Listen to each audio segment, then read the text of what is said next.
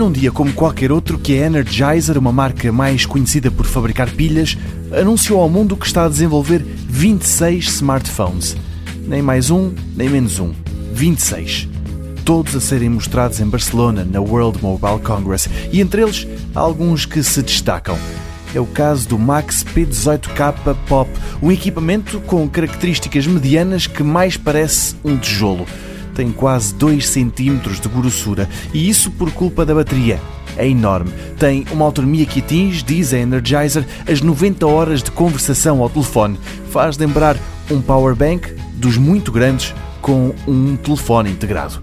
Este equipamento, o Max P18K Pop, tem outro dado interessante: a câmara das selfies está escondida e um toque no topo faz com que ela saia, daí o Pop no nome.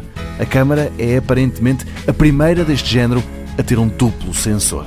Quem também vai ter uma câmara destas é o Energizer U620S Pop. Este não tem a espessura de três iPhones, mas tem características um pouco mais interessantes do que o seu irmão anafado por fim, um foldable, um equipamento que ainda é um protótipo e que não tem data marcada para o lançamento.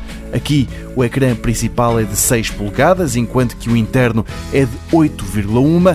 Sabe-se que terá um processador Snapdragon, 8 GB de RAM, 256 GB de espaço, Android 9 e uma bateria imponente, 10.000 mAh.